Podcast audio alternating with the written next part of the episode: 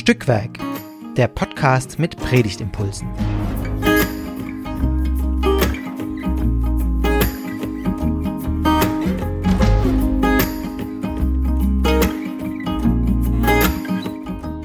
Hallo und herzlich willkommen zu einer neuen Folge von Stückwerk, dem Podcast mit Predigtimpulsen.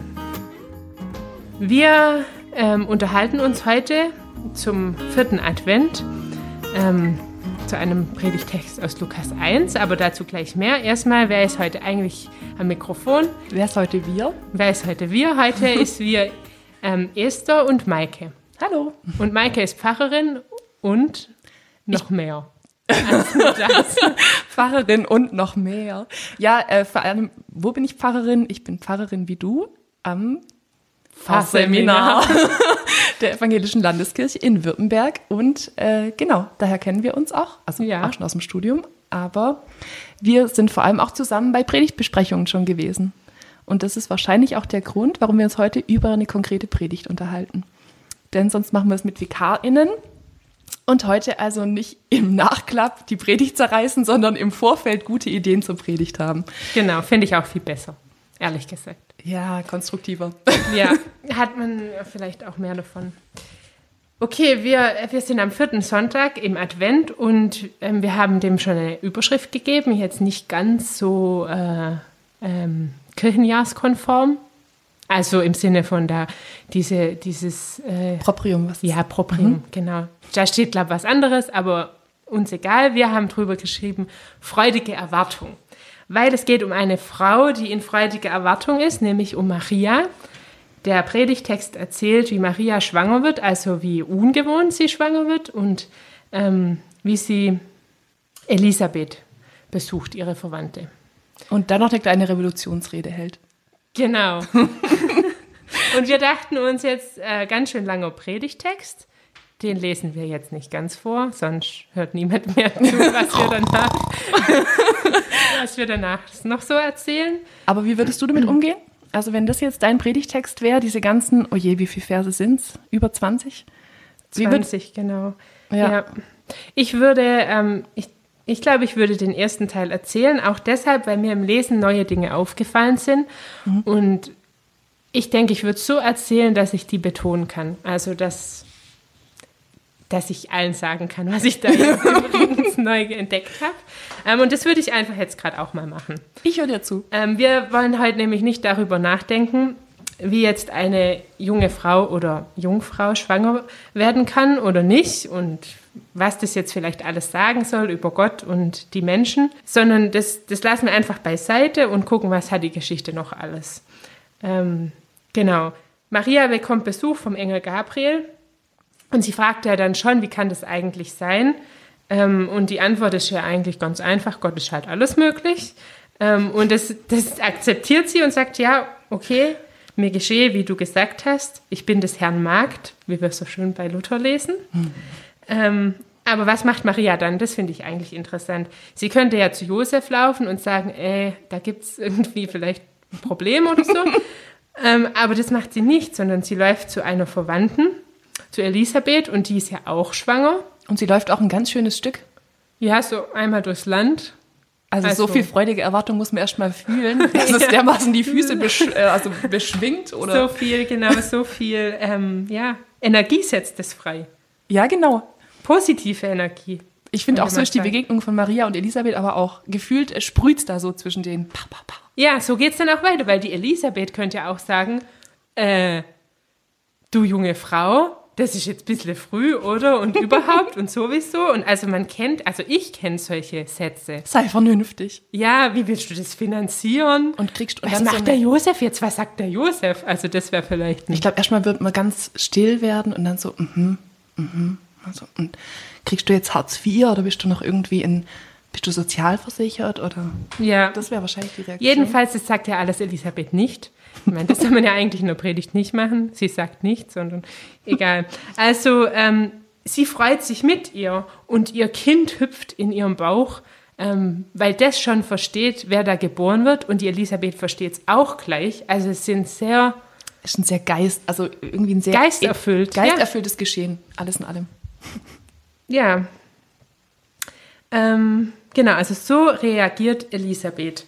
Ähm, und das finde ich schon beachtlich, dass die gar nicht so an diesem Unmöglichen festhalten, sondern dass die sich einfach total drüber freuen, was passiert und sofort verstehen, hier geschieht einfach Großes. Mhm. Wir sind Teil davon. Geil. Richtig gut. Woran ich auch denken musste, bei dem, was an dem Text jetzt eigentlich wert ist, gepredigt zu werden oder äh, sich Gedanken zu machen, ähm, an diese Unterscheidung von Schleiermacher, was Religion ist. Also Religion ist nicht Metaphysik und Moral, sondern Sinn und Geschmack fürs Unendliche. Hui. Ich liebe diesen Satz einfach, Entschuldigung. Aber ist ja genau das, also es geht nicht um die metaphysische Frage, ist das jetzt eine Möglichkeit oder eine Unmöglichkeit mit dieser Jungfrauengeburt? Und wie ist es überhaupt mit dieser Gott- und Geistgewirkten Empfängnis und wer macht da genau was, was anstelle von tatsächlichem Spermium und warum? und es geht auch nicht so sehr um diese moralische Frage. Also es geht gar nicht um diese moralische Frage, obwohl sie sich uns bei dieser Geschichte von der jungen, vielleicht auch prekären Mutter irgendwie so aufdrängt, sondern es geht eigentlich um diesen ja diesen Sinn für das Unendliche, also dass hier eigentlich gerade eine göttliche Wirklichkeit einschlägt und das ein Grund zur Freude ist. Und ähm, haben wir ja auch schon gesagt, das ist dieser Adventssonntag, wenn da die gesamte Gemeinde in freudige Erwartung versetzt wird, ob schwanger oder nicht, dann äh, Ziel erreicht. Check. Check. ja, was ist denn, also danke für den Schleiermachersatz, den kannte ich ehrlich gesagt noch nicht, muss ich zugeben. Der macht mordsmäßig Eindruck, merken dir. Ja. nee, ich mag den einfach richtig Sinn und gern. Geschmack ist auch ja, eine schöne Wendung. Für, ja. Für um, um was geht's eigentlich? Ums Gefühl. Ja. was, Maike, was war denn jetzt die erste Reaktion beim Lesen, also beim wiederholten Lesen für, für diesen Podcast? Ja, dass ich diesen Lobgesang der Maria schrecklich gern habe. Ich habe ihn schon öfters auch in irgendwelchen Chorwerken gesungen und ich äh, leihe meine Stimme gern dazu, diesen, diesen wundervollen und so starken Text, der von, aus dem Mund einer Frau kommt und ist für mich auch nicht unbedeutend, äh, nochmal anzudenken. Und deswegen habe ich gedacht, stark, wenn zwei starke Frauen über den Text, über diese starke Frau nachdenken. Und eben auch diese unkonventionell starke Frau, also die, die so anders reagiert, die sich irgendwie, ja, man könnte auch sagen, vielleicht, wenn man jetzt das konventionell auslegen würde, würde man sagen, naja, Maria fügt sich ja in ihr Schicksal und sie ist sozusagen ein Gefäß für das, was Gott mit ihr vorhat.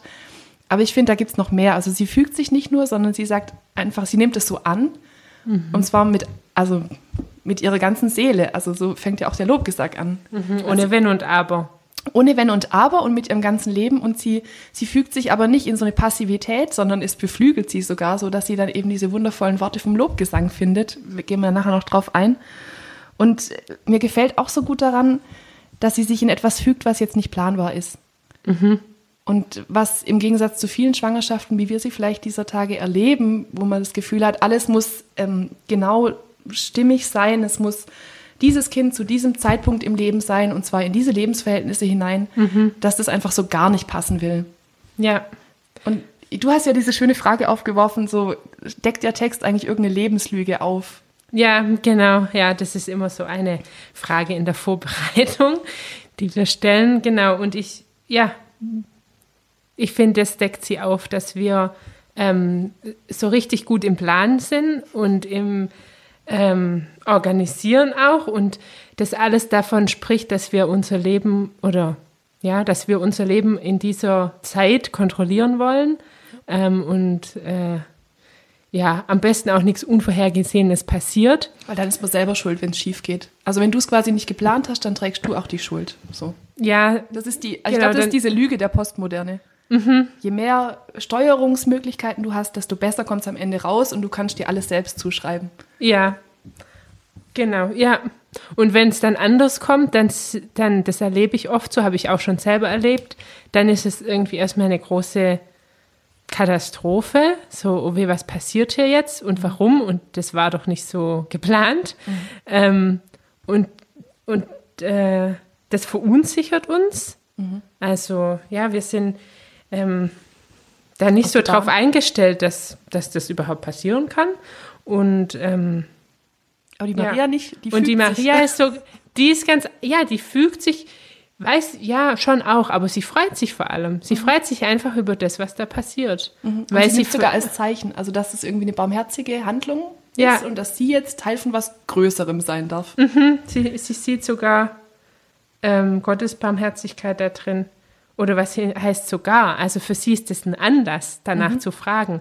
Ich finde, das ist schon was, ähm, was auch Evangelium ist, im Gegensatz jetzt zu so einer Lüge, ähm, zu sagen, hey, anstatt dass ich äh, mich ärgere oder ja verunsichert bin oder vielleicht auch Angst bekomme, je nachdem, was es eben für Dinge sind. Es passieren ja auch schlimme, unvorhergesehene Dinge. Aber ähm, ja, immer auch zu fragen, wo sehe ich, entdecke ich da eigentlich Gott drin Seine Barmherzigkeit. und seine Barmherzigkeit. Und dass dann in dem Moment vielleicht sogar noch was Größeres und Freudigeres passiert, wenn ich es nicht steuern kann, sondern wenn ich mich darauf einlassen kann. Also zur rechten Zeit am rechten Ort und mit der richtigen äh, freudigen Haltung. Ja. Ja. Ja, wir haben ja schon erwähnt, ähm, wir äh, reagieren oft anders, wenn junge Frauen schwanger werden.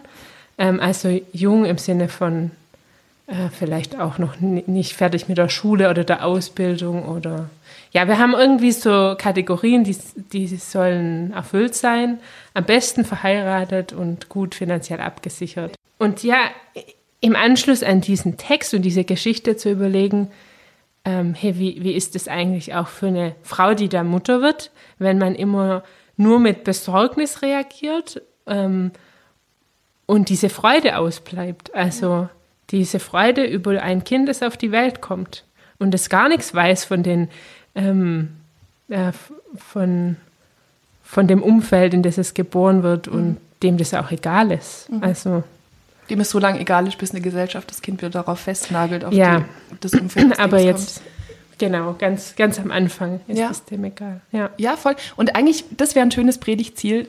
Ich habe es ja immer so mit dem Predigtziel auch. Aber wenn alle Menschen, die aus diesem Gottesdienst rauslaufen, sich als Erstreaktion einfach mal Freude verordnen, wenn jemand in ihrem Umfeld dann vielleicht schwanger ist und sie, wie soll ich sagen, wie vielleicht die Elisabeth Zeugin oder Zeuge dieses Glücksfalls werden ja, und nicht als Bedenkenträger auf so ein freudiges Ereignis reagieren. ja. Das fände ich irgendwie ein schönes, konkretes äh, Predigtziel. Wie Ja, auch immer man. Total, jetzt haben wir über die Reaktion von Elisabeth äh, schon nachgedacht und ähm, was das vielleicht auch uns heute ähm, ein Vorbild sein kann. Ähm, aber Maria reagiert ja auch, und du hast es ja auch schon erwähnt, mit dem Lobgesang, der ja Geschichte geschrieben hat und knallt, genau. Wir, wir haben so beobachtet ja in der Vorbereitung, sie sagt nicht so oft was, die Maria. Also im, ähm, im, in der ganzen Weihnachtsgeschichte, wahrscheinlich kann man sogar sagen im ganzen Lukas-Evangelium. Aber wenn sie mal den Mund aufmacht, dann bam, dann bam, dann knallt's.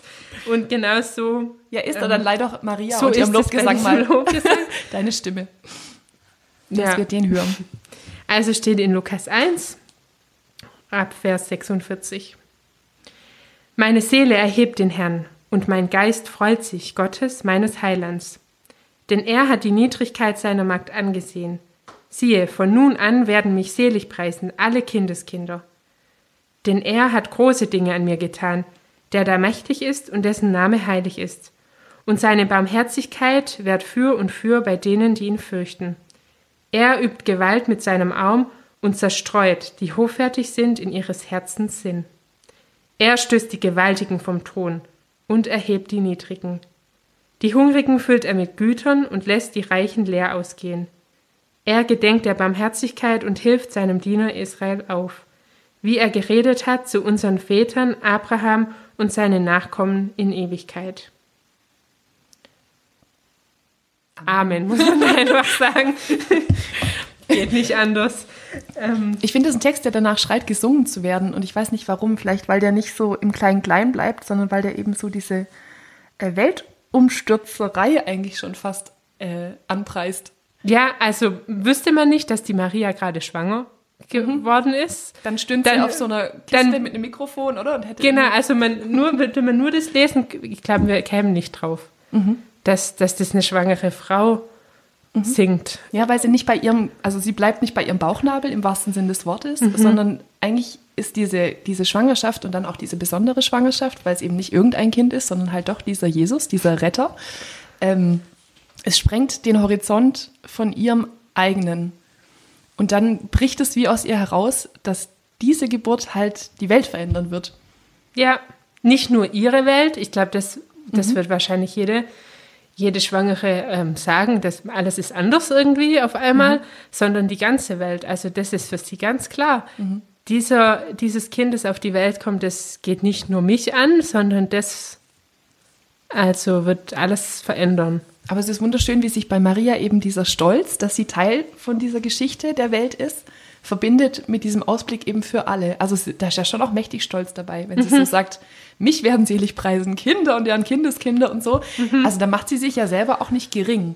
Ja, Sie hat ja auch recht behalten, muss man sagen. Ist so. Ja Vor allem bei den katholischen Geschwistern, aber ja. Aber auch sonst, ich würde ich würd mich fast zu der äh, Behauptung versteigen, sie ist die berühmteste Frau der Welt. Also zumindest in christlichen. Nach Billie Eilish. in christlich, ja. Sorry, das zweite Album kam heute raus, das habe ich morgen gehört. Wie auch immer. Ja, nein, auf jeden Fall, in christlichen Kreisen. Hast du eigentlich eine Marienfrömmigkeit, Esther? Ähm, wenig, glaube ich auch deshalb, weil ich halt eine ganz ähm, evangelisch sozialisierte äh, Frau bin. Ähm, aber tatsächlich, ich habe im Studium ein Seminar über die über die Weihnachtsgeschichte besucht. Mhm. Ähm, da haben wir eigentlich primär das übersetzt. Das war so der Inhalt. Das war richtig gut. Ähm, über das Lukas-Evangelium sind wir auch nicht hinausgekommen. Also bis zu Matthäus hat es nicht gereicht. Das Semester war zu kurz. Aber da hat sich das ein bisschen geändert, weil da doch die Maria, ähm, die ja schon, sage ich mal, in der evangelischen Kirche gern eher ein bisschen zu kurz kommt, mhm. ähm, die hat da einfach mal also den, den Stellenwert bekommen in dieser Übersetzung. Also, denn sie hat dieses große Vertrauen, das sie in Gott hat, dieses Ja sagen, mhm. ähm, das ist schon für mich zu einem Bild von Glauben geworden. Mhm. Einfach von, von, ja, gar nicht anders zu können. Das mhm. ist irgendwie so, ähm, wie sich mir der Glaube gezeigt hat. Die weil kann nicht anders als Ja sagen, ja, mhm. weil, weil, weil sie von Gott und, und seinem Geist einfach erfüllt und ergriffen ist. Und dann sagt, kann sie nicht anders. und wahrscheinlich hüpft bei ihr das Kind auch noch ein bisschen rum und deswegen kann sie auch körperlich gar nicht anders. ja. ja. Ich finde es auch richtig stark, dass diese, die, ähm, unsere katholischen Schwestern ihre Bewegung Maria 2.0 so nennen, weil ich finde, das ist ein gutes Vorbild von jemand, der ja so fest im Glauben steht, aber deswegen eben auch die Umstände anprangern darf und auch so mhm. strukturelles anprangern mhm. darf und sagen, so nicht, denn also ich habe das nochmal, dieses Manifest von Maria 2.0 gelesen, wo die Frauen eben auch sagen, sie wollen sich nicht länger abspeisen lassen von Lippenbekenntnissen und von, ja, wir reden drüber, aber dann verändert sich nichts. Mhm.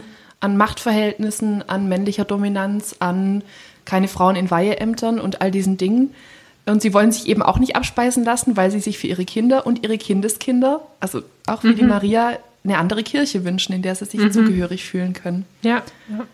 Also ich glaube, nicht ohne Grund haben sie sich die Maria als Galionsfigur gewählt, weil die doch auch diesen, wie soll ich sagen, dieses so wie es ist, darf es nicht bleiben. Wir wünschen mhm. uns was anderes, wir warten auf was anderes.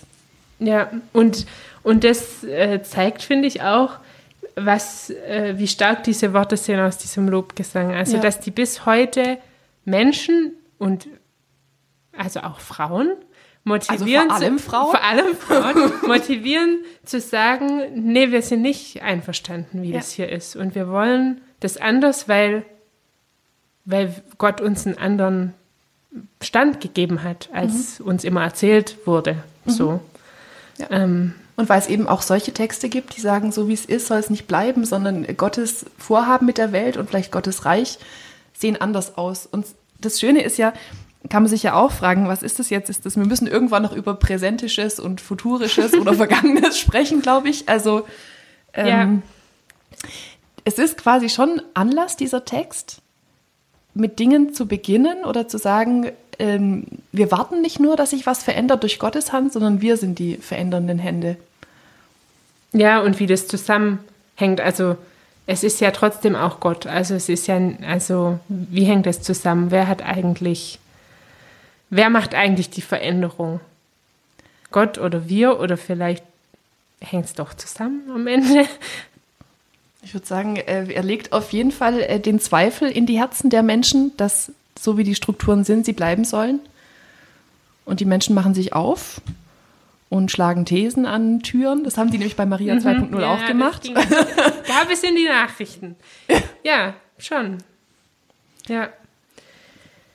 Wir haben uns auch noch gefragt, wo wird es eigentlich bei uns konkret? Also können wir von der Kanzel Revolution predigen oder fallen uns da eher jetzt, ja, uns ist Maria 2.0 eingefallen, aber was sind so Revolutionen, vielleicht im Kleinen, wo Ja. du dir den Lobgesang morgens zuflüsterst, um die nötige Widerstandskraft Wo zu besitzen? sozusagen klar wird, irgendwie, die Gewaltigen werden auch heute noch vom Thron gestoßen und nicht nur in irgendwelchen ähm, weltverändernden Ereignissen. Oder so dann, dann halt mal riesig, in, Gottes Reich, aber das dann, was sondern, dann ist. Mhm. sondern im, im Kleinen. Ähm, ja, vielleicht, vielleicht sind es manchmal wirklich so kleine Sachen, wie wenn, wenn jemand eben sich wehrt Ja. ähm, und, und nicht, äh, äh, ja, und nicht immer mit allem einverstanden ist, sondern sagt, nee, meine Idee ist gut und das sind die Argumente dafür und Ich bin Solange hier ein kleiner, dafür- popelige Studienassistentin oder so, Ja, in unserem Fall. Aber ja, aber genau, sich manchmal auch über diese Rollen und Hierarchien, ähm, ja, was heißt äh, entgegenzusetzen, aber zumindest ähm, die einfach mal sein zu lassen und zu sagen, das ist meine Idee und das sind die Argumente und ich finde deine Argumente, egal in welcher Position und sei es eins über mir, ähm, du bist nicht überzeugend und deshalb ähm, will ich das ausdiskutieren. Ja. Ich finde, das sind schon so ganz kleine Momente, aber Ja. Wo man in sich diesen Zweifel über, ob die Strukturen so sein sollten, auf jeden Fall nähren muss, um da den Mut zu haben, dagegen anzusprechen. Weil ich finde, Strukturen, die so sind, da wirkt man schon immer ein bisschen, gegen Strukturen fühlt man sich als ziemlich machtlos. ja, Und es, ich, mir gefällt es irgendwie auch so gut, dass wir diesen Text da in der Bibel haben, weil ich, ähm, ich habe schon als mal den Versuch gemacht, politisch zu predigen. Und dann kam gern mal am Ende des Gottesdienstes jemand auf mich zu und meinte dann, ja, Frau Weiß, das ist ja schön und gut, was Sie da jetzt für Utopien gesponnen haben, aber wie machen wir denn das jetzt, so ganz realpolitisch? Und mich bestärkt dieser Lobgesang darin, dass die religiöse Rede, die muss nicht in realpolitisch kleine machbare Sachen zerfallen, sondern die darf auch mal diese Utopie ein bisschen anheizen. Und die darf einen Traum zeichnen, der irgendwie größer ist als. Ähm, was müssen wir morgen Ja. anders machen ja, genau.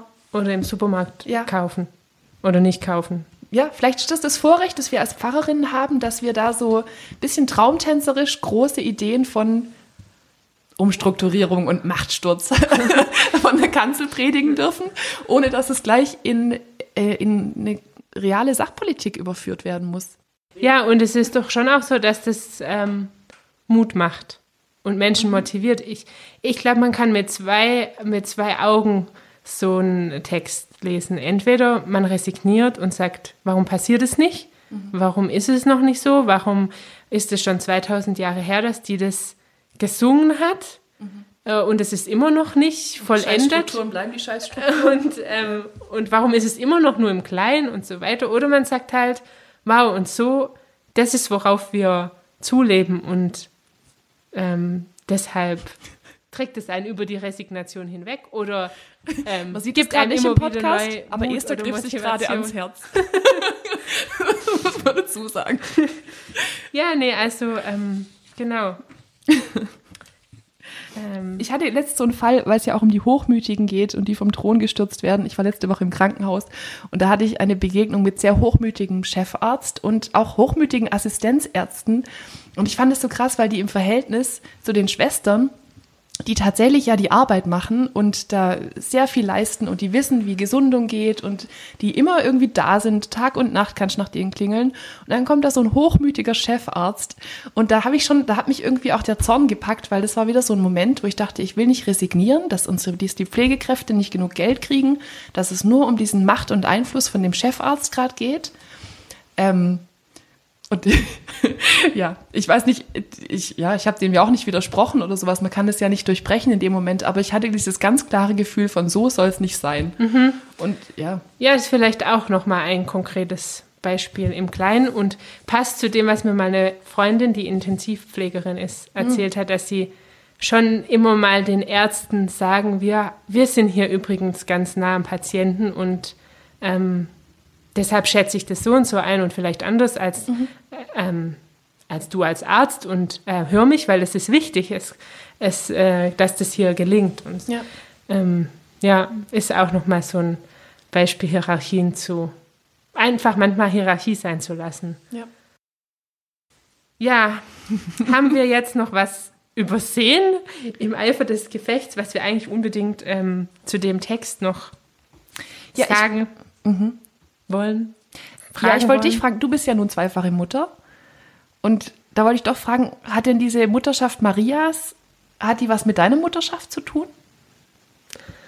Also gibt es da einen Anhaltspunkt für dich, wo du sagst, ja, das kenne ich auch oder aus meinem Erleben? Ich glaube, in diesem Hinblick, dass sie ja das so im großen und Ganzen sieht, so als ähm, weltveränderndes Ereignis. Ich meine, klar, war ein anderes Kind, das da auf die Welt kam, als jetzt so es mir widerfahren ist. Als die deinigen? Äh, ja, aber trotzdem sich das in Erinnerung zu rufen, das sind, ähm, klar, es sind meine Kinder in dem Sinn, dass, dass ich sie auf die Welt gebracht habe und sie sind mir oder uns als Eltern anvertraut, sie großzuziehen und zu begleiten, aber sie gehören uns ja nicht. Also sie, Sie sind nicht Sie dein individuelles Glücksmonopol sozusagen. ja, und, und sie sind ja auch eigene Persönlichkeiten und Menschen und ähm, die werden ausziehen und äh, ihren Weg gehen. Und ähm, in dem Sinn sind sie ja auch nicht nur Segen für uns als Familie, sondern für die ganze ähm, Gesellschaft, weil sie eigentlich die Zukunft aller sichern. Also Kinder jetzt insgesamt, nicht nur die zwei. ähm, ja, Also so eine gewisse Demut, die das, äh, an die einen das vielleicht auch erinnert. Ja. Und, und genau, aber der große Unterschied ist natürlich, was kommt da für ein Kind auf die Welt. Aber ich würde sagen, zum Schluss, wir haben uns in Predigtanfängen versucht. Äh, Meiner ist etwas länger geraten. Maikes ist sehr kurz und äh, prägnant. aber ähm, genau, die würden wir ähm, für alle, die Interesse haben, einfach noch ähm, Mitliefern. mitliefern. Ähm, ja, also bleibt dran, wenn es interessant wäre. Maria freut sich für die ganze Welt. Sie ist schwanger. Ja, ungewollt, etwas zu jung und nicht verheiratet.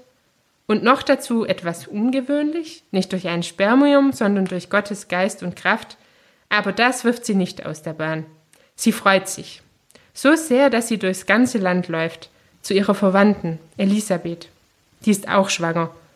Unerwartet, etwas zu alt und schon sehr lange verheiratet. Aber für Gott spielt das keine Rolle. Er hat Großes vor. Diese Geburt wird die Welt verändern. Das haben diese beiden Frauen verstanden. Sie freuen sich.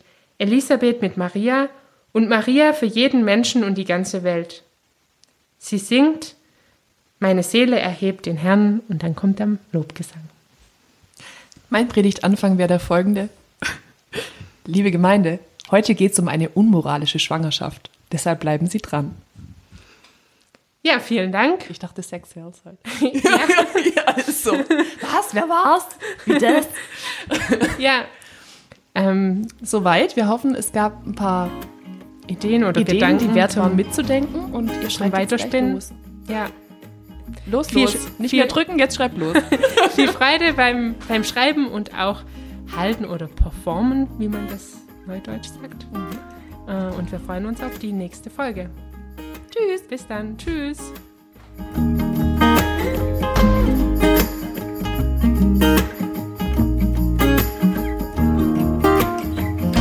Dieser Podcast ist Teil des Ruach Jetzt Netzwerks.